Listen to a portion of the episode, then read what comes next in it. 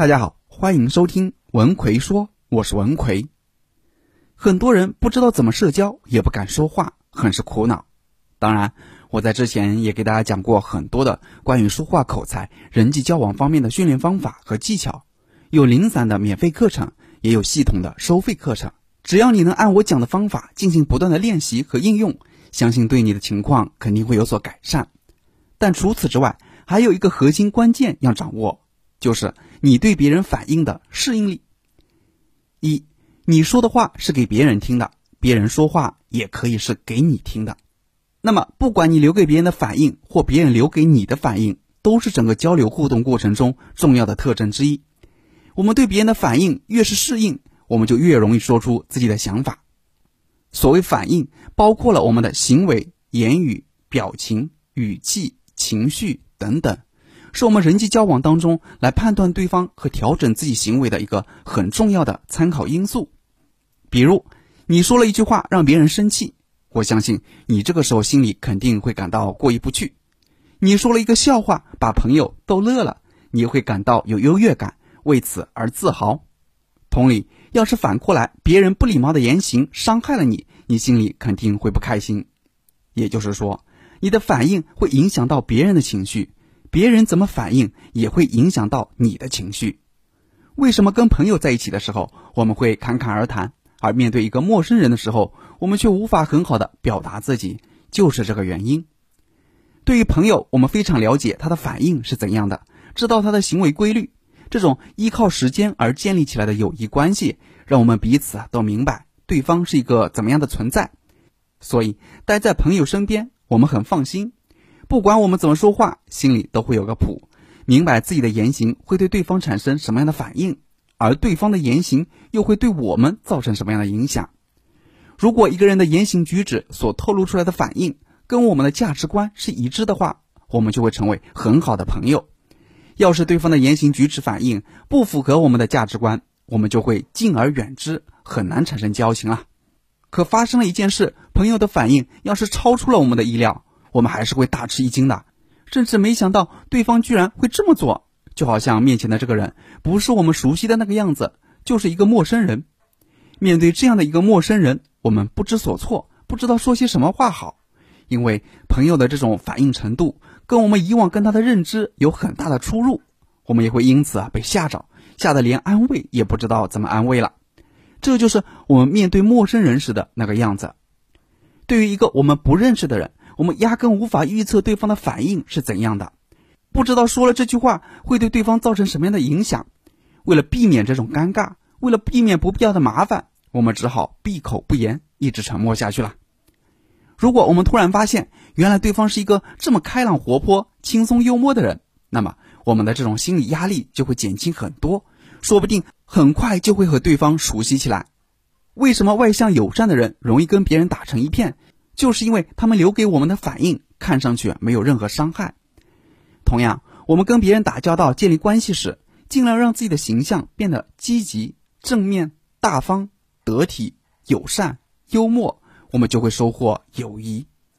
然而，当我们面对的人时，并没有向我们展示这些特质的时候，我们就会担心害怕。毕竟，对方的反应我们无法预测，一旦说错话被对方骂怎么办？我热情主动的上前打招呼，万一对方不理我，我岂不是很尴尬？很多时候，我们不敢开口，就是因为我们不知道那个人会做出什么样的反应。换句话说，我们的大脑非常的在乎别人会怎么反应，毕竟这会影响到我们的心理。面对一个陌生人已经是这样，那么公众讲话，面对一群陌生人，我们就更加的恐惧和紧张了。比如，当你站在台上说了一些不好的话，台下的人对你起哄，发出嘘声，你会是一种怎样的感受？我相信你恨不得找个地缝钻进去。别人的反应就是这样对我们造成影响的。我们有一个情绪脑，负责体察、感受自己和别人的情绪反应。这种人与人之间的情绪传递，我们的大脑是很难忽略的。只是情商高的人会更容易感受到他人的情绪变化，从而做出相应的应对措施。所以，我们就一定要学会控制自己，不被大脑的这种特性影响到自己。而最好的改善方法就是提高我们对别人反应的适应能力，就好像对抗感冒一样，提高自身的抵抗力，让我们的身体免受细菌的侵袭。二，怎么提高对别人反应的适应能力？很简单，就是比你现在固定的做法多做一步就好了。从另一个角度来说，就是你时时刻刻要让自己做一些多此一举的事来锻炼自己。比如，你下楼拿快递的时候，你平常固定的做法也许只是说声谢谢就完事了，但这样是锻炼不到自己的。这时，你就要多做一步，跟快递员再说一句，比如，这个时候送件啊，辛苦了。或者平时你去餐厅吃饭时，你固定的做法只是点菜，然后就没有了。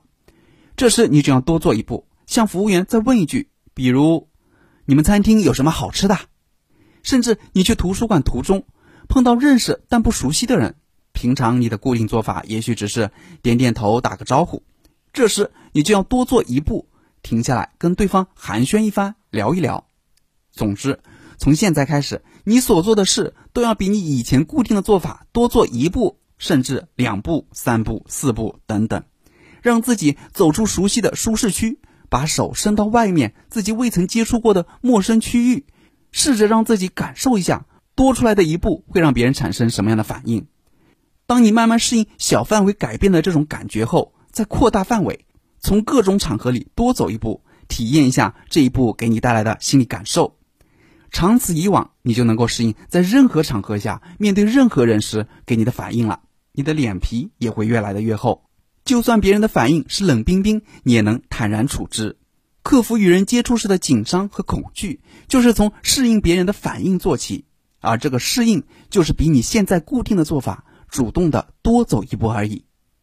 好了，今天主要给大家讲了一个关于适应别人反应的方法技巧，希望对你有所帮助。最近总有学员问我，张老师，我和别人在一起时，总找不到话题和他们聊天，感觉太尴尬了。基本上就是打个招呼，然后就是冷场，看着别人聊得热火朝天，自己却只能傻傻的陪笑，毫无存在感，怎么办？一个人不会聊天，怎么搞到人际关系呢？所以，针对这种情况，我最近出了一个绝密聊天术，让你跟任何人都聊得来的课程，主要就是教你如何与别人快速的聊起来。包括怎么找话题，怎么找到对方感兴趣的内容，让你在任何场合跟任何人都聊得来。想学习这个课程的朋友，可以微信搜索我的公众号“文奎说”，然后在公众号里回复“聊天”就可以了。我在微信公众号“文奎说”等着你。